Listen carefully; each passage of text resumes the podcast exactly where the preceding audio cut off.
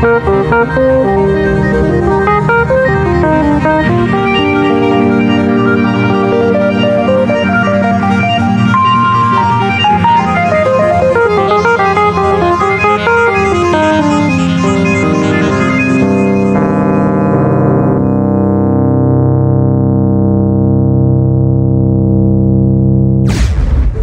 Hola, bienvenidos a la sala de espera, que es el lugar al que todos vamos cuando morimos. Y los cristianos lo llamaron el limbo, los musulmanes lo llamaron Barzak, los budistas lo llamaron Bardo, en el zoroastrianismo lo llamaron Hamistagan y los ateos lo llamaron Patrañas.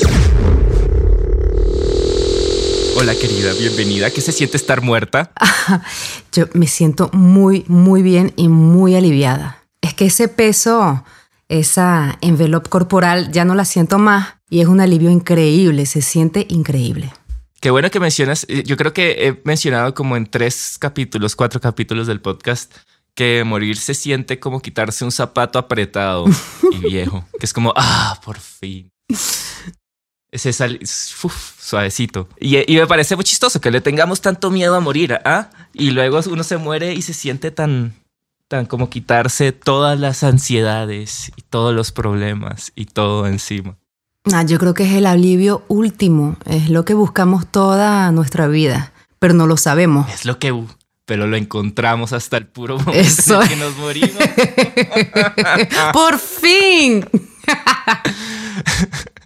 Pasé toda mi vida tratando de evitar encontrar lo que estaba buscando todo este tiempo, maldita sea, qué putas.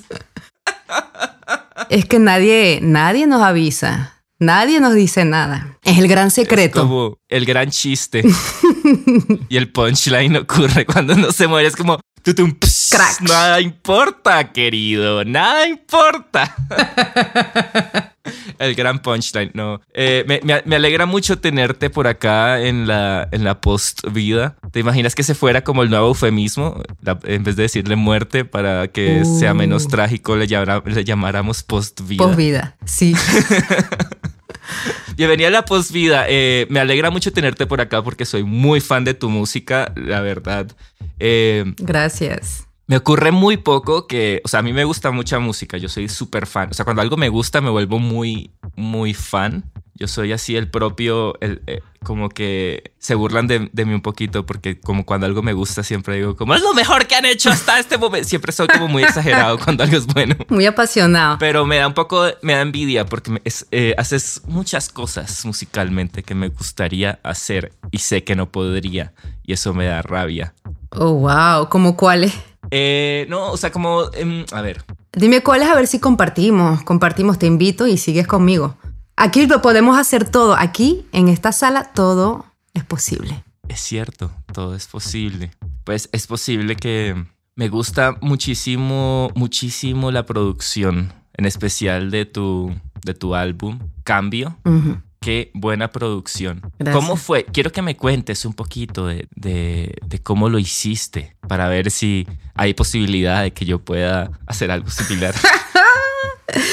bueno, todo empieza con mi, voy a decir, mi doble herencia. Em, el lado europeo que tengo y la herencia latina que viene de mi mamá, que es venezolana. Entonces, yo nací y crecí entre dos culturas y me considero como un mix, como una mezcla, como un collage de cultura. Entonces, claro, en el momento de expresarme y sacar las cosas que que siento por dentro, la, manera lógica de hacerlo es de hacer un collage. Entonces, yo siempre digo que lo que la música que hago es un collage de muchas cosas, de muchas influencias, pero son cosas que me pertenecen. Y por eso el resultado es como una criatura híbrida, súper rara, este, llena de pedazos que no están hechos para combinarse, supuestamente, pero que terminan haciendo ese todo. Oye, ¿sabes que tal vez por eso me gusta tanto? Porque es como, eh, me siento muy identificado con eso. Ah, sí. Tal vez por eso me gusta mucho. Porque, o sea, yo hago música de una manera muy similar porque también es un collage de muchas cosas y también mi familia es de muchos, como, o sea, como que mi, mi, familia de parte de mamá son alemanes judíos que llegaron a Colombia durante la Segunda Guerra oh, Mundial. La familia de mi papá vienen de Holanda, pero eh, llegaron a Estados Unidos y luego se hicieron misioneros y llegaron a Colombia. Pero yo me crié en Colombia escuchando champeta y mm. salsa y música latina. Entonces como que también tengo como esa mezcla de todos lados, pero me imagino que como es una mezcla diferente, eh, de pronto por eso, por eso, por un lado me encanta lo que haces, pero por otro lado no podría hacerlo ni cagando, porque es lo que te pertenece a ti, no lo que me pertenece a mí. Es lo que te iba a decir, se aseguro que si empiezas a, a pensarlo bien o, o quizás a no pensarlo y, ¿sabes? Dejar fluir las cosas, van a salir cosas interesantes porque esa, esa herencia no la piensas, es, es algo que te pertenece y lo tienes dentro de ti, pero en el momento de componer no vas a pensar en eso, sino que vas a tratar de mm. sacar y decir lo que quieres decir. Eh, y yo creo que es el proceso de cada persona que tiene como una doble cultura. Entonces, en, mi caso, eh, hay mucha influencia anglosajona. Soy súper fan del sonido inglés desde siempre, desde los 60s. Es como... ¿Sabes que Escuché mucho eh, Everything in, Its Right Place de Radiohead en, tus canciones. Es que Radiohead es, una de mis bandas favoritas, preferida de la vida, porque es, este, para mí Tom York es un modelo de carrera en el sentido de evolución musical artística. Em, es algo que em, admiro mucho. Eh, soy súper fan de los Beatles también por, em, por la libertad, la libertad de composición. Ya va, déjame conseguir la manera de explicar eso. Es que hicieron canciones toda la vida, las canciones de los Beatles son canciones, pero no importa la manera de hacerlas. Y tuvieron también una evolución muy libre artísticamente a ese nivel. Es algo que admiro sumamente fuerte. Es, es, una, esa onda super anglosajona también siguió, qué sé yo, con MIA, por ejemplo, Mia, MIA, o FK Twigs, James Blake también, por su... James Blake es increíble. Es increíble por su concepción del tiempo y del espacio. Este, él me volteó la cabeza, fue como ¡pah! Dios mío, podemos hacer música con mucho espacio y mucho espacio y respeto mucho eso porque el miedo del vacío es algo muy importante que tenemos todos, creo. Entonces lograr deshacerse de eso y crear silencio, crear espacio, es algo sumamente curativo, creo. Totalmente, eh, totalmente de acuerdo, ¿sabes? Eh, creo que la manera en la que se compone música va muy ligado como obviamente a, la manera en la que se concibe como, no sé, las relaciones interpersonales o, como la cultura del momento. Entonces cuando de pronto hay una cultura como muy ruidosa, muy que le tiene miedo al silencio, de pronto, que le tiene miedo a los silencios incómodos. Mm. Entonces de pronto la música empieza a, a, sonar así, ¿no? Entonces como que eh, yo escucho como que hay últimamente de pronto un, un miedo a, a, perder, no sé, como la, la, atención de la gente o, o, yo no sé, pero como que las canciones se, se hacen muchísimo como, como con, con esa ansiedad todo el tiempo. Siento, a veces escucho y las canciones me parecen re ansiosas. Es como, no, ya te perdí, ya te perdí. No, no, no, sigues prestándome atención. Ok, seguimos escuchándote, sigues escuchándome. y es como que... Es que... No lo estoy juzgando, pero me parece que, que a veces cuando de pronto eh, la música requiere un poquito de esfuerzo del que escucha, que no creo que sea el caso con tu música para nada, o sea, porque tu, creo que tu música eh, me parece que, que, es muy buena en, en, ser entretenida todo el tiempo, o sea, como que hay muchas cosas pasando muy chéveres, pero, y eso me parece súper chévere, pero al mismo tiempo cuando hay una canción que, no sé, de pronto tiene, que no, que, que no le da miedo como de pronto hacer un espacio mm. súper grande, súper largo, de repente en el momento en el que sí ocurre algo, eh, se siente con mucha más fuerza. Claro. No sé, eso es lo que estaba pensando. No, lo, siento igual. Y es que el, el, nivel de concentración, el nivel de atención de la gente ha bajado muchísimo. Sí. La gente está um, acostumbrada al entertainment. Entonces, este, tienes razón cuando dices que tienes que captar la, atención de la gente siempre así en cada segundo, porque si no lo van a, a sapear, ¿sabes? Cambio, cambio. O sea, ahora la gente no escucha, no escucha discos enteros, sino que escuchan una canción. Y si te gusta esta canción, es como, ay, me encanta ese artista, pero no, no sabes nada. Es una canción, escucha el resto. Si existe el resto, porque ahora hay muchos artistas también que proponen una canción y se hacen toda la fama con eso. Entonces es como yo no quiero educar a la gente, pero tampoco quiero subestimar a la gente porque creo que la gente va a escuchar lo que tú le vas a dar. Entonces, si le das algo personal auténtico, honesto y lleno de emoción, yo creo que la gente lo puede recibir, lo puede percibir también. Sabes que estoy totalmente de acuerdo contigo. Yo de hecho creo que la música, o sea, como que las eh, esferas de la música mainstream o esferas de la música súper comercial, por lo menos en Latinoamérica, particularmente en Latinoamérica, no, no, estoy diciendo que, o sea, sí pasa en otros lados, pero, pero no tanto, pero el momento actual de Latinoamérica creo que subestiman muchísimo la, a la gente, porque... Yo creo que es algo mundial.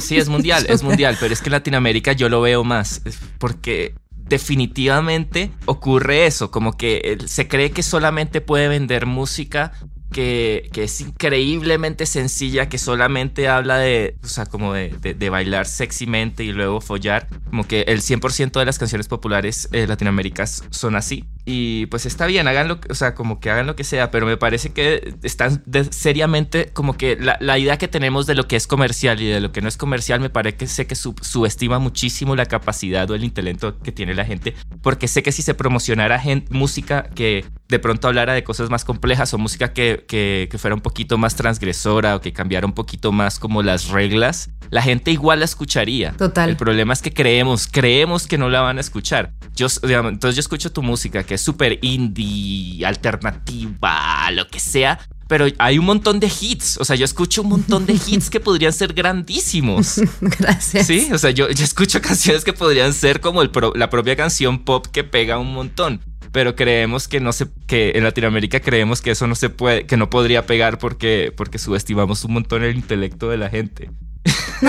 y, también porque es decisión de unas cuantas personas que pues controlan la industria y ellos deciden de lo que sí sí, de lo que sí no. Entonces el problema es ese, es que eso está entre las manos no de artistas, sino de businessmen y gente que no sabe nada de arte, sino que sabe todo de business y ya. Ese es el problema cuando la música es un negocio, ¿no? Porque gana el que mejor sepa de negocios, no el que más sepa, el que mejor haga música. Claro, o sea, el, el la, ¿cómo se dice? el, el, team que tienes, el, eh, ah, los partenarios, el team que, de, de, las personas que van a trabajar contigo es muy importante porque es esa gente, esa cuerda de gente que va a hacer que, ¿qué va a hacer que un, que, un público va a tener la oportunidad de escucharte? Entonces, si no tienes a, esa cuerda de gente que se ocupa de, tu promoción y de hacerla bien como se debe hacer de hoy en día, o sea, enseñándote everywhere, pues entonces tienes que conseguir otras maneras. Entonces,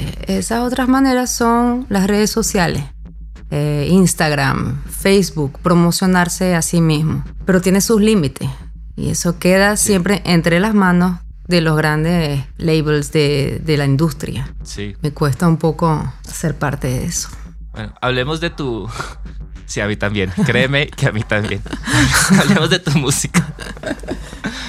Hablemos de tu música. Eh, ¿Tu música tiene varias personalidades como tú? Varias personas, perdón. Sí, varias personas. Mi música tiene varias personas, varios personajes también. Em, tengo un lado muy, muy cerebral, introvertido, em, que habla, que se expresa sobre las pesadillas, las neurosis, los sueños, los sueños despiertos que tengo también. Sueño mucho, mucho, pero despierta. Y es a veces un problema, son como de conexiones de realidad. Entonces, este personaje es muy importante, es el que maneja em, una gran parte de mi cerebro. Hay otro personaje que es más fuego, que es como el, que tiene el link con la tierra, con los ancestros, con la cultura venezolana, em, es el que hace los rituales y ese personaje también es muy importante en la música porque él me permite una conexión con los demás. El primer personaje es muy solitario y este segundo personaje me, me permite abrirme a los demás y al público, que es algo bastante importante en mi caso. Claro. Cuando hago, hago concierto. Este, lo digo porque no fue tan obvio para mí al principio. Eh, presentarme desnuda, presentar todo lo que siento, todo lo que soy, todo lo que pienso. Por primera vez este, fue, fue sumamente difícil y andaba con una mente guerrera lista para el combate y me di cuenta que el público no era mi, mi enemigo, sino que la gente más bien estaba ahí para apoyarme y para escuchar lo que quería decir. Entonces cambié poco a poco en el escenario mi relación con la sociedad y con el público. Wow, eso está eso está súper. A, mí me pasó que yo empecé como por cuestiones de salud mental concebir lo que ocurre dentro de mi cabeza mm. como si hubieran varias personas realmente. O sea, como eso me parece muy interesante, como que tengo, hay varios aspectos de mí que, que son tan separados el uno del otro que empiezo a sentir que hay como, como que, que, realmente lo que ocurre dentro mío son como un montón, yo empecé a verlo como arquetipos, está como esta persona extrovertida, súper extrovertida, y luego esta persona súper introvertida, pero ridículamente introvertida, que no es capaz de hablar con absolutamente nadie. Entonces a veces se apodera, se apodera de mí la persona carismática y, y extrovertida, pero la mayor parte del tiempo soy la persona introvertida y luego está como mi sombra, que es como que está... y hay como muchísimas partes de mí que están ahí y que, y que son reales. Entonces yo dejé de pensar como, no, son eh, partes de mí. Y pensé, no, hay un montón de gente que está dentro mío. Y, y, a veces cuando tomo decisiones es casi como que, bueno, vamos a ponernos democráticos, porque si, si uno de los álbines toma las riendas totales de todo sería una autocracia. y eso no puede ser, eso no puede ser, porque la sombra también quiere su, su espacio. Entonces vamos a volverlo más democrático. Entonces me toca hacer votaciones internas. Me imagino que la gente que está escuchando esto debe quedar como, oh, wow, hay, hay dos personas que necesitan ayuda. Querían estar en un manicomio, tenían una conversación.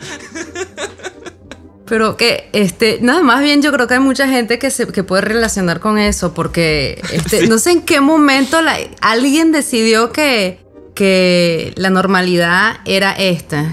Y era, no, entiendo por qué la normalidad no tiene nada que ver con lo que somos. La normalidad va la normalidad es el contrario, es el contrario de la, del ser humano. Sí, total. Es, es, es, una contradicción total, o sea, y además, este, más el mundo se vuelve mierda, más te piden una higienización, ¿sabes? Aseptización de todo. Sí. Y es, y, nos piden la perfección y nos piden, pero ¿qué es eso? ¿En qué momento? ¿En qué momento en la música nos piden la perfección? Un sonido perfecto. Yo amo los defectos. Yo amo cuando las cosas no suenan bien. Este, eh, y yo creo que es algo del sistema, pero no entiendo por qué, en qué momento alguien decidió, no, este, todo lo vamos a hacer perfecto porque así somos. Mm. No, así no somos. Y, ya sabemos que, que em, la perfección es la, es la inteligencia artificial. Sí. Y a mí esa, esa inteligencia artificial me asusta mucho.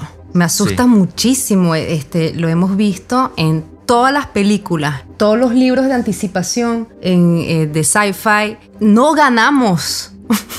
¿Sabes? Este, si dejamos el poder a las máquinas, lo van a agarrar. Este, entonces, ¿por qué seguir en esta dirección si ya conocemos el final? Ya sabemos cómo se acaba y se acaba mal. Entonces, ¿por qué seguir esa búsqueda de perfección? No tiene sentido. Somos seres humanos. A mí me parece súper paradójico en ese sentido que por muchos años yo aprendiendo producción musical, cuando empezó la era digital, lo que hacían un montón siempre los como grandes ingenieros de mezcla, productores, era simular la imperfección de los equipos análogos. Sí. Yo tengo un montón de plugins y cosas que suenan, o sea, uno piensa como no, es que suenan mejor. No, no, no, no, no. Los equipos análogos suenan peor que, que los equipos digitales. Pero por eso es que gastamos dinero en simularlos en computadores. Me parece súper chistoso que, o sea, yo estoy en mi programa de, de edición de audio y es como, no, esto suena demasiado perfecto. Y esto es algo muy, muy común. Y es que los, incluso músicos de, de, música electrónica que tienen un beat de batería que suena perfectamente con el grid,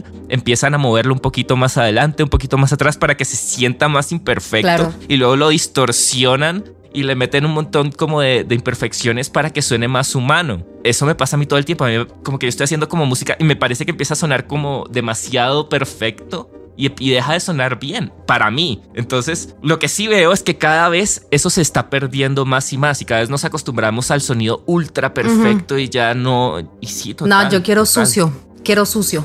Sucio, punk, exacto, sí, sucio. La suciedad es maravillosa. es que, es que la suciedad es verdad, ¿sabes? Es, algo real y yo quiero, quiero algo real. No quiero que la gente me miente, quiero algo real y quiero sentir. Mm. ¿Y cómo vas a sentir cosas de, eh, hechas por unos robots? Sí, y es que eh, siempre estábamos buscando esa perfección, por lo menos los músicos, y todo esto viene como de esa, de esa idea cultural que tenemos del siglo XX de que todo hay, o sea, como que todo hay que industrializarlo y paquetizarlo y como que, no sé, como que, o sea, la música como, como la música y el arte siempre refleja nuestra cultura, me parece que pues la cultura del siglo XX precisamente fue una cultura increíblemente como consumista, capitalista, en el sentido de que, bueno, post-revolución industrial, bueno, vamos a industrializar la música. Y para industrializar la música tenemos que hacer que sea más maquinita. Y yo creo que, pues eso está bien, o sea, como que eh, si, la, si así era nuestra cultura, así debía ser la música, así, así es como funciona el arte, pero me parece que tal vez lo que deberíamos empezar a pensar es en regresar un poquito a las raíces a nuestros, de nuestros ancestros y ver de dónde viene la música, por qué es algo tan importante para nosotros y cómo tal vez como pensar cómo qué significaba la música para los humanos de pronto del pasado, cuál era la función social que mm. tenía, no sé, tantas ese tipo de cosas. De pronto hay que reconsiderar ese tipo de cosas porque ahora nos venden la música como esta cosa que como este media entertainment no sé, que, que, se vuelve más solamente como un medio de entretenimiento. Y yo creo que la música tiene una. O sea, como que hay muchísimas más cosas que hace la música, más que, que el entertainment. Y el, y el 90 y pico por ciento de la gente, eh, incluyéndome, escucha la música desde esta perspectiva. Y yo creo que aprender música. Es que yo, pues, yo estudié toda la vida música, pero últimamente estoy estudiando más el lado como arqueológico, histórico, mm. social, cultural de la música y eso es muy importante también entender, aprender, porque que me está haciendo ver la música o conseguir la música desde un lado completamente diferente, no sé, no sé, igual... Sí, sí, es, un, es, una, es una evolución humana. Em, sí. Nos, nos vendieron música como nos venden comida rápida. Llegamos a eso. Exacto. Llegamos a eso, está bien, todo el mundo lo sabe no todo el mundo lo percibe, pero es algo que se sabe. Ahora es un consumismo enorme. Pero yo creo que siempre fue así. Cuando hay arte, hay negocio. Si no hay negocio, no hay arte, porque entonces la gente no sabe que el arte existe. siempre eh, ha, existido y, y todos los artistas siempre han sufrido de eso. Pero yo creo que cambiamos de era. Yo creo que acabamos de cambiar de era. y yo creo mucho en la nueva era. Creo mucho en lo sucio, en lo real, en lo que nos pertenece de verdad a nosotros los humanos, porque somos, somos unos... Em, ya déjame usar palabras menos groseras. Un segundito. Iba a decir, somos unos, unos hijos de puta. No, ya va, tranquila, eso es un podcast. Este, ya me deshacé de mi, de mi peso corporal, así que no tengo que tener tanta pasión. Ya va. No, dilo con pasión, dilo con pasión, no importa. Con tal de que lo digas. Nosotros los humanos somos unos eh, ingratos. Somos súper ingratos. Y este. Y la tierra. Tierra está hablando. La tierra está gritando. Pero nosotros seguimos, bla, bla, bla. No pasa nada. Back to normal. Hacemos lo mismo de siempre porque siempre lo hemos hecho así. No, yo no creo en eso. Yo creo que este año 2020 es sumamente importante. Es una es un cambio de vibraciones demasiado fuerte, todo el mundo lo está sintiendo, están pasando cosas muy intensas. Muy y por eso tu álbum habla sobre cambios. Claro, es que en ese momento yo estaba pasando por un, cambio muy importante, una transformación, metamorfosis en, en, mi vida muy, muy importante. Entonces quería pues hablar de eso. Y también está relacionado con la situación de crisis en Venezuela. Ya llevo años rezando por un cambio, por un milagro en realidad en Venezuela. Sí. La situación es tan catastrófica que yo creo que ya podemos rezar por un milagro. Entonces, yo creo en la evolución, creo en el desarrollo personal de cada uno, yo creo en el ser humano y creo en el arte. Entonces, yo creo que si sacamos la palabra y sacamos la voz, em, esa magia surrealista puede llegar a algo concreto. Total. Por eso rezo por un cambio, lo digo. Pues yo creo, o sea, honestamente, yo creo que estamos en un punto en el que, como, como tal, como lo dices, la Tierra está gritando. Es que yo la verdad, como que aprendiendo del lenguaje, y por, por aprender el lenguaje me refiero también a estudiar música, porque la música es un lenguaje, pero también eh, me ha llevado como a interpretar como lenguaje muchísimas de las cosas que ocurren alrededor mío, porque de pronto es la Tierra hablando su idioma, ¿no? Es el planeta Tierra comunicándose a través de su lenguaje, que pues no es español, es yo no sé qué carajos, y nos está, y nos, y nos está de cierta manera avisando algo que es bastante obvio, que no necesitamos creer que la Tierra habla, no, se preocupen, no hay que estar así de locos, pero algo que es bastante obvio es que estamos en un punto muy importante de la, para la raza humana en el que tenemos dos opciones. Una es extinguirnos. Si seguimos como vamos, nos vamos a extinguir. O sea, lo hice, no estoy como que inventándome conspiraciones. No, no, vamos muy bien, vamos todo muy el bien, mundo en esta dirección. Es como vamos directo ahí, o sea, como que todos los científicos son como, oigan, vamos a desaparecer, ¿sabes? Si no cambiamos ya mismo todo, vamos a desaparecer. Es como, esa es una opción. Al muro. De pronto, el punto más alto de la evolución de la raza humana es la autodestrucción y ya. O lo otro es que haya un cambio o una revolución muy drástica, pero no me refiero a una, a una revolución en sistemas sociales ni sistemas económicos ni nada, me refiero a una revolución en el estado de conciencia de la gente, que eso daría como resultado estos cambios sociales y económicos necesarios para que la raza humana eh, se mantenga viva. Y precisamente en este, en este momento es como, bueno, ¿qué es lo que va a generar ese cambio en el estado de conciencia de la gente que nos va a permitir eh, evolucionar, mantenernos vivos y evolucionar a tener una sociedad como que funcione? Porque, porque precisamente la sociedad que tenemos actualmente, nuestra cultura no funciona. Lo que me lleva a otra cosa que está relacionado con algo que estabas diciendo antes que quería decir, pero se, me había olvidado. Y es que eh, la cultura eso me, lleva a pensar en, algo sobre la cultura que decía un, un, amigo, un, que un amigo, un, tipo que yo admiro muchísimo, que, estaba bastante loco, que se llama Terence McKenna. Mm. que decía que la cultura no, no, es tu amiga, como que nos enseñan a, no, que tu cultura y no sé qué, si la cultura es como eh, un sistema operativo en el que funcionamos, pero no es tu amiga, no es tu amiga necesariamente, simplemente el, el contexto en el que estamos. Mm. Entonces sí, lo que dices con respecto al cambio es que yo, también lo siento venir. Hay como esas dos energías. La energía como que nos va a llevar a la autodestrucción y la que está tratando de que, oigan, si no hay este cambio, we're, we're dead. desaparecimos. Y lo peor es que no importa tanto porque la madre tierra, como que el planeta Tierra va a seguir y es como, ah, sí, esto, esto es como los dinosaurios que desaparecieron. Y ya. Bicho, bicho, ya. Sí. ya me deshace esos bichos, qué bien. George Carlin decía como, ¿qué tal si la Tierra nos creó a nosotros simplemente porque quería plástico?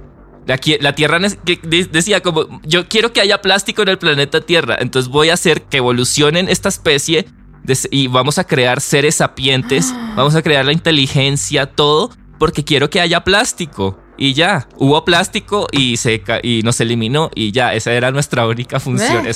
una, manipulación desde siempre. Manipulado desde siempre, pero va más allá de lo que pensábamos. Sí, ya era una preparación, una estrategia de la Tierra muy, muy anciana. Este, de verdad, no, lo merecemos, lo merecemos. Yo creo que vamos a tener que matar a mucha gente. Bueno, yo, eh, ya es lo que estamos haciendo. Básicamente, o sea, los humanos se la pasan matándose. Pero no matan. Es que no matamos todo el tiempo. Pero lo que pasa es que no matamos a las personas correctas. ¿Sabes? Me explico. O sea, los héroes se mueren. Sí. Se mueren y se mueren grandiosamente y se mueren dejando leyendas y este, ah, lecciones de vida. Los villanos no se mueren. No sé por qué ahorita me siento muy radical. Es que creo en la revolución. tú crees en, en, una revolución fuertemente. Yo creo en una revolución. Quiero creer en una revolución. Quiero creer en una revolución de mujeres. Quiero creer en la nueva era de las brujas. Este, creo. La nueva era de las brujas, cuéntame qué es eso. La nueva era de las brujas es lo siguiente. Las mujeres llevamos muchos, muchos años encerradas en convenciones, em, en un sistema que no nos corresponde para nada. Yo creo que hay un despertar muy grande y mundial. Eh, y esto se va sembrando, va sembrando poco a poco la semilla y no sé por qué es algo que siento muy fuerte y yo siento que las mujeres van a agarrar el poder de nuevo, pero lo van a agarrar como mujeres, sino como los hombres. Y la nueva era va a ser muy interesante, muy muy interesante porque el concepto mismo de la bruja es algo inventado por los hombres para guardar un, para tener un control sobre las mujeres inventaron esa cuestión de, bruja para quemar mujeres, para este yo creo en la revolución de las mujeres, yo creo este en la nueva era y, y voy a luchar con los demás. Ok. Basta de discriminaciones, no joda. Total. Pues a mí, yo soy fan de las brujas, a mí me gustan mucho las brujas, así que me parece súper... Qué chistoso que las brujas, o sea, como que está como las brujas, que es como... Pero no hay, mal, no hay hombres brujas. Es como si hay un hombre bruja es un mago y un mago es como cool.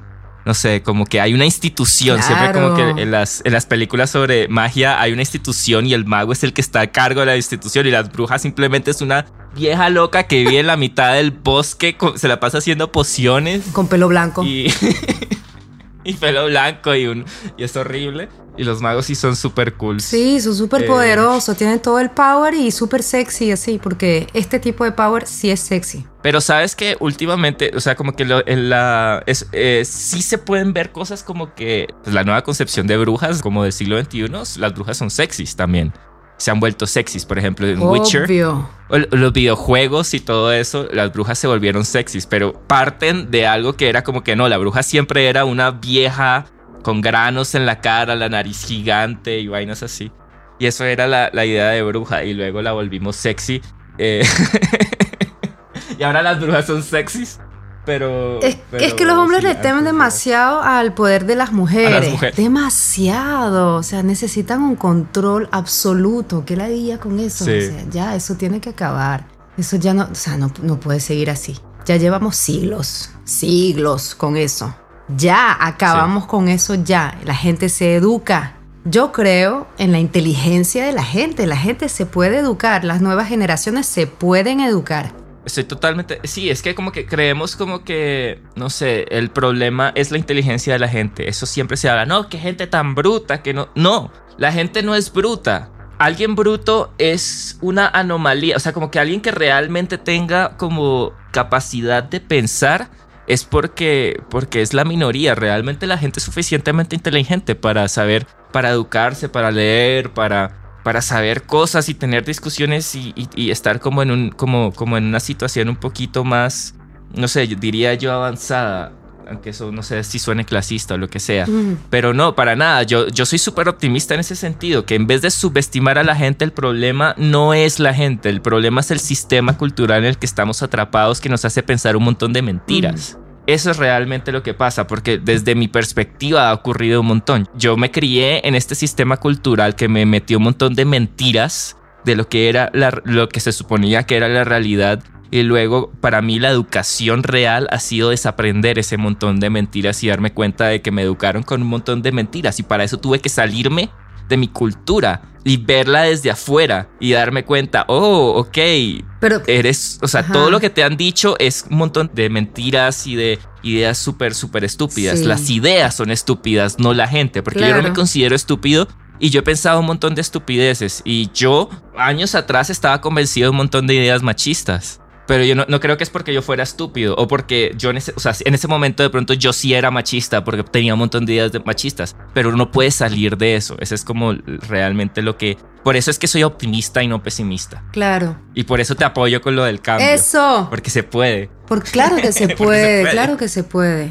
Hablaste mucho y me, Me emocioné mucho y tenía muchas ideas y, y las perdí todas porque me quedé así de, claro, es cierto. Estaba hablando mucha mierda, pero. No, no es mierda, es algo muy importante. Descentrarse es muy importante. Tener conciencia de, de, la mayor parte de los que nos hace como personas es algo que no nos pertenece, es algo que nos enseñaron, es algo que vivimos y experimentamos en esta sociedad, en este sistema. Entonces es muy importante tener eso abierto eh, y mucha conciencia para saber que en qué momento lo que estás diciendo, lo que estás pensando, viene de ti. En qué momento es algo ya escrito, ¿sabes? en qué momento. Y para eso, eso necesita, o sea, tienes que descentrarte. Pero es muy difícil hacerlo, es muy difícil porque vas ligando con, con muchas ideas nuevas, con muchas dudas, incertidumbres, y de repente empiezas a ver, qué sé yo, tu papá o tu mamá que tenía un cierto discurso en un momento dado de, con, otro, con otra mirada, con otros ojos y es como, conchale, entonces todo lo que me dijo mi papá no era verdad. No es eso, sino que a los padres también se puede hablar y a los padres también se pueden enseñar cosas nuevas eh, y yo creo en eso. Totalmente, sí. Yo tengo muchas conversaciones con mis padres para este, sobre las nuevas concepciones de ciertas cosas, solamente para que ellos lo tengan en mente y a ver qué pasa con eso, qué hacen con eso a partir de eso. Yo, no se puede imponer nada a la gente, pero puedes sembrar la semilla que dice despierta, quédate despierto y en un momento dado este, vas a tener sentido. Vas a ser testigo de una situación y lo vas a pensar y vas a decir, no, eso ya no puede, no puede ser, eso ya no es así. Entonces son semillas muy importantes. Sí, así es. De hecho, eh, que, eh, curioso que mencionas eso de los padres, porque mi relación con mis, con mis padres ha sido muy así, porque ellos son viejos, me tuvieron bastante viejos, yo tengo, y, están en sus setentas, y es como, como uno pensaría, no, ya tú no, o sea, y uno se sorprendería la cantidad de cosas que, que, uno pensaría, no, mis papás nunca van a, van a entender esto, y lo entienden. Claro. Lo entienden completamente. Es ese mismo principio de, subestimar a la gente. Exactamente, eso es. Este... Eso es. Pero igual como que es frustrante, ¿no? Porque, porque igual uno ve el mundo y es como, puta, que pero qué idiotas. Porque uno es como, yo pienso en Trump, por ejemplo, en gente como horrible. Y lo que me gusta, la manera en la que me gusta pensar sobre esta situación es que ellos, ellos son como títeres y ellos no están en control de lo que dicen ni de lo que piensan, precisamente como tú mencionabas anteriormente, y es que uno tiene que cuestionarse si lo que el discurso que uno tiene viene de uno o viene de alguien más. Y yo creo que si uno quiere llegar a la verdad, el discurso tiene que venir de uno, obviamente con influencias de otros lados, pero tiene que venir honestamente de uno pero es difícil darse cuenta hasta qué, hasta qué punto está siendo manipulado por el discurso de alguien más. Y yo creo que lo que ocurre precisamente con esta gente horrible o lo que sea, son títeres de algo muchísimo más grande que ellos. Y es como, como estas ideas porque yo creo que las ideas son muchísimo más reales que la realidad en el sentido de que una persona se puede morir, porque nuestros cuerpos están como atrapados en el mundo tridimensional y tenemos final, pero las ideas no. Entonces Trump hereda estas ideas que vienen de mucho, mucho tiempo atrás. Estoy usando Trump como ejemplo porque es como que el tipo que todo el mundo conoce. Es el, es el ejemplo más obvio, pero hay muchos, hay muchos. Exacto. Y es un tipo horrible lo que sea, pero es que yo lo veo a él como que tan poseído por esas ideas horribles que ya no hay nadie ahí. Como estas... Eh, ideas horribles que van de una persona a otro como un virus y, estas ideas de cierta manera, ya hablando en términos super hippies o lo que sea, se pueden ver como energías, mm. ¿no? Como esta energía negativa que se transmite de una persona a otro y, es como, como este virus y es súper real y ya, o sea, es como de cierta manera hasta víctimas de esa situación que me ayuda muchísimo para no llenarme de odio con la gente horrible. Es como esa gente horrible es víctima, porque yo jamás, o sea, yo veo como de pronto ser Trump debe ser horrible. Yo pienso como en toda esta gente, estos políticos corruptos, eh, violadores o lo que sea, están siendo como poseídos por esta cosa horrible y ser ellos debe ser horrible, me parece a mí. O sea, yo no querría ser ninguno de ellos. Llenos de odio, llenos, llenos, de, odio. Y el odio el odio es lo, peor. Em, yo creo que llegamos ahorita en el siglo XXI a la batalla final del bien contra el mal. Hay algo así, o sea, de verdad, o sea, eh, es el bien contra el mal. Es así de sencillo. Y el odio y el amor. Yo creo que el odio es lo que, lo que está echando a perder esa tierra, echando a perder los pueblos, la gente. Y eso es, eh, ya que estamos muertos, que estamos ahí sin, sin peso, sin ese peso denso. Y luego nos, nos, van a salir como, ay, claro, como están muertos, creen que pueden opinar sobre los vivos. Típico, típico privilegiados. Aquí uno juzgando a los vivos desde el privilegio de estar muerto, ¿no? es que cuando miras a la muerte a los ojos, sabes que lo que más importa es el amor. Tú lo sabes. Totalmente, así es. Cuando se, se muere alguien, lo que queda, ¿qué es lo que queda? Queda el amor. Entonces, todo ese odio no existe. Ese odio es una invención del ser humano porque por sufrimiento, porque sufre, porque se siente muy triste y muy frustrado. Entonces no podemos hacer nada. ¿Qué podemos hacer? O sea, es odio. Y el odio no puede desaparecer porque necesitamos los contrarios para tener un equilibrio en esta tierra. Los extremistas sí.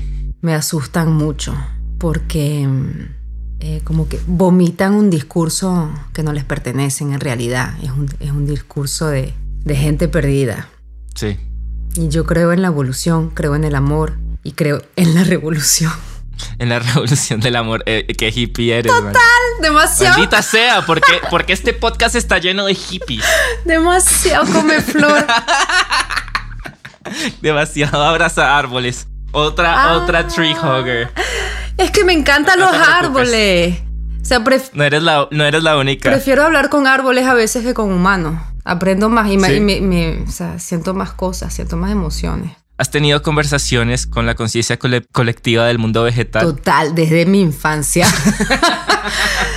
yo, yo tocaba violín y cuando era niña salía al jardín de, mi, de mis abuelos en Mérida, Venezuela. Sí. Tocaba violín para los árboles y para las matas y las plantas y las flores. Hacía eso. Y ahora cuando lo pienso, me parece, me parece sumamente lindo y qué lástima que, que pueda pensar que en ese momento, en ese momento tenía tanta pureza que eso ya no existe más.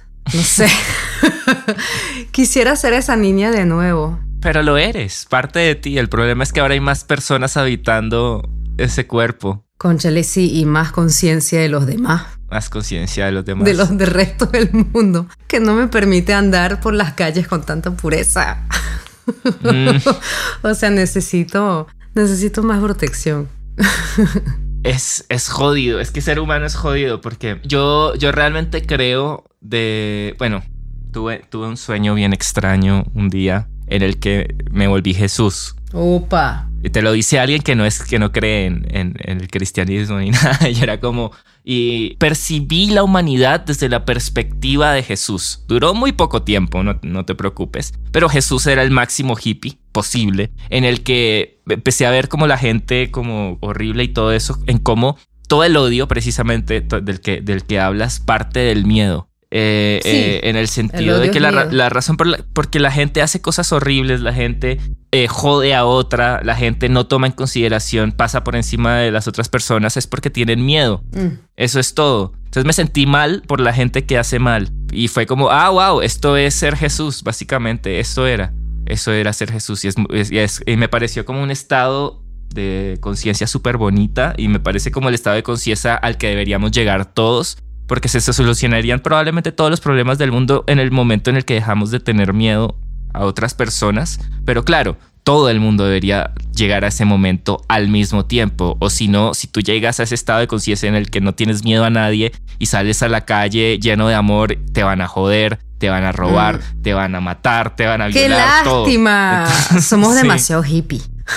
Somos muy hippies para este mundo. Pero yo, yo creo en algo. Yo creo que este, estando acá en la sala de espera, veo el futuro y veo que la nueva era es la siguiente. Las mujeres negras toman el poder. Sí. Y lo van a manejar muy bien porque son mujeres. Van a dominar el mundo, pero de otra forma. Todos em, hablamos con los árboles. Los sabios, los chamanes, no, los sabios son los árboles y los chamanes nos permiten comunicar con ellos. Entonces, como los políticos, los neopolíticos, son los árboles. Y nos hablan, los neopolíticos, son los árboles y nos hablan a través de los chamanes, que nos pueden explicar todo. Y nosotros comunicamos por pensamiento. Compartimos pensamiento, dejamos a los árboles de lado, los dejamos tranquilos porque son los neopolíticos y los necesitamos para su sabiduría. Ya no hay papel, ya no hay moneda. La nueva moneda es el troc eh, por pensamiento. Compartimos data de conocimiento. Gracias a las vibraciones del cerebro, es como comunicación, troc con comunicación de cerebro. Y eso quiere decir que si quieres pagar algo, tienes que estar realmente en contacto con alguien. Ok. Entonces, todo es pura comunicación. La nueva moneda es, la sabiduría y el conocimiento em, eh, consensuado. Sí, o sea, no hay robo, no se puede robar más. Wow. Utopía. Esa es como eh, la cosa más rara que he escuchado de alguien, pero fascinantemente suena como, como algo, algo, algo que puede ser. Qué bonito es el futuro. Qué bonito es el futuro que no ha llegado y que quién sabe si llegue, pero yo creo que hay una real, o sea, hay muchas, si hay muchas realidades, hay alguna realidad en la que lo logramos. Hay, hay, por lo menos una realidad en la que salimos de todo este mierdero y evolucionamos. Y yo creo que precisamente si no nos, si no nos autodestruimos, en el futuro va, la sociedad va a ser tan completamente diferente que para nosotros es inconcebible. En el sentido de que sí, totalmente, tal vez tengamos una relación eh, cultural y, y hablemos con los árboles y sea normal hablar con, con la conciencia colectiva del mundo vegetal y, y, aprender de ellos un montón porque de pronto lo que nosotros pensamos que es inteligencia no lo es. ¿No, te has puesto a pensar eso? Como que nosotros esperamos que la inteligencia se, se manifieste como, como los humanos se manifiestan. Como que yo siempre veo como a los científicos hablando de que están buscando, digamos, señales de radio en otros planetas como el SETI para buscar vida inteligente extraterrestre. Es como, pero ¿por qué las vidas inteligentes van a tener señales de radio? De pronto eso es demasiado arcaico. De pronto lo más avanzado es ser un vegetal. ¿Por qué no? No sabemos nada realmente de, qué es ser inteligente y qué no. Yo creo que es mil veces más, más avanzado ser un vegetal. ¿Verdad? Yo lo pienso y es como, wow, eh, o sea, de pronto, eh, o sea, yo, un vegetal no tiene ansiedad, probablemente no tiene ansiedad, miedos, ¿Y cuando se sienten amenazados? Este, comunican por pensamientos y por otra manera. O sea, no hablan, obviamente, pero comunican muchísimo. ¿Cómo? Bueno, hay un ejemplo. Me voy a lanzar en algo de nuevo. A ver, a ver si recuerdo bien la historia. Eso fue en una selva donde no habían animales grandes eh, hasta que el hombre llegó y decidió este, que iba a dejar uno, no sé si era uno, uno ¿cómo se llama la mamá de Bambi? Qué, animal es ese? ¿Venado? Venado. Vamos a usar la vaca. Vamos a usar otro animal. Entonces, fíjate, los hombres llegan y cultivan vacas. Eso no tiene sentido. Pero entonces las vacas empiezan a, comerse muchas hojas de una cierta planta. Entonces a esa planta no le gusta porque está cambiando el sistema, el equilibrio del sistema local. Entonces lograron comunicar y esas hojas se, convirtieron en veneno para las vacas y las vacas empezaron a morirse, se murieron, entonces se fueron y cuando se fueron las matas empezaron a vivir de nuevo sin ese veneno. O sea, fue como una reacción de sobrevivencia muy inteligente. Fue un ataque de protección, ¿sabes? Entonces yo creo que los árboles y las matas tienen mucho más poder de lo que pensamos y que en un momento dado se van a vengar. Y la venganza va a ser muy fuerte. ¡Revolución! Revolución. No, sí, sabes que, pues, eh, yo sí creo que como que hay una inteligencia en la naturaleza. Que es que la palabra inteligencia nosotros, obviamente, o sea, tiene sentido que usemos la palabra inteligencia refiriéndose a los humanos y al cerebro humano y lo que sea y comunicarse de la manera que nosotros nos comunicamos. Pero lo que para nosotros es inteligencia no necesariamente sea la el único tipo de inteligencia que hay. Mm. Y me parece que en la naturaleza hay una inteligencia muy, muy jueputa en el sentido de que yo creo que, o sea, si uno observa como que todos los entornos eh, biológicos siempre encuentran un equilibrio que es como mágico y es como que si hay una especie que se reproduce demasiado y empieza a atacar el, a dañar el, el equilibrio del ecosistema, eh, el ecosistema responde y siempre busca maneras de encontrar el equilibrio. Siempre. Eso es. Siempre ha pasado. Gracias por explicarlo de una manera más concreta y más fácil. Más concreta. Yo creo que me perdí. En no, pero. Total. Tu manera es más, más interesante y entretenida, así que tenemos ambos lados en este podcast. Pero luego llega a los humanos. Y es como que nosotros estamos volviendo mierda al equilibrio de la Tierra. Y nosotros somos esa. O sea, lo que hay que entender es que nosotros somos esa, esa inteligencia también. No estamos separados de la naturaleza. Entonces, si nosotros encontramos nuestra propia autodestrucción, o sea, si los humanos se, hay una guerra nuclear y nos acabamos a nosotros mismos, nosotros mismos estamos siendo esa inteligencia de la madre tierra manifestándose en nuestras acciones. Estamos encontrando ese equilibrio. Entonces, si nosotros mismos nos eliminamos, estamos siendo esa inteligencia que dijo como, ok, hay que acabar con esta mierda, hay que regular el planeta Tierra o si no esto se va a la mierda. De pronto eso, eso, eso es así, yo no sé. Total, es que tiene mucho sentido. Tiene sentido, ¿verdad? Sí, tiene mucho sentido. Apruebo. Mis teorías de conspiración de la madre tierra están, están aprobadas por la chica. Por la revolución de, de las plantas de la chica.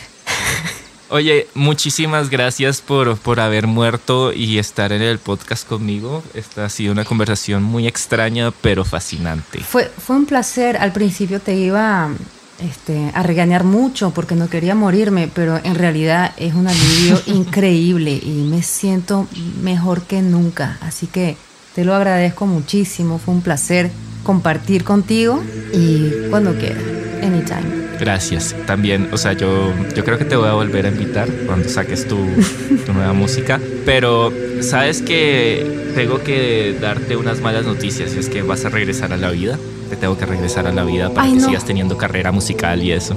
Yo pensaba que, la, que podías seguirla por acá, por estos lados. Me gusta. Pero no te preocupes, que ya sabes que vas a volver. Y vas a tener toda una eternidad para estar muerta eh, y estar en la sala de espera. Concha, esto sí voy a tener que morirme de nuevo. Es lo que me estás diciendo. Te vas a morir de nuevo. Me voy a morir de nuevo. Qué lo acepto. Estoy lista. Pero vas a sentir ese, ese, ese momento de relajación, así como, ah, otra vez. Eso es el lado bueno de morir varias veces que lo vas a sentir. ¡Yeah! ¡Qué bueno! Buenísimo. Bueno, es hora de volver a la Tierra. Tres, dos,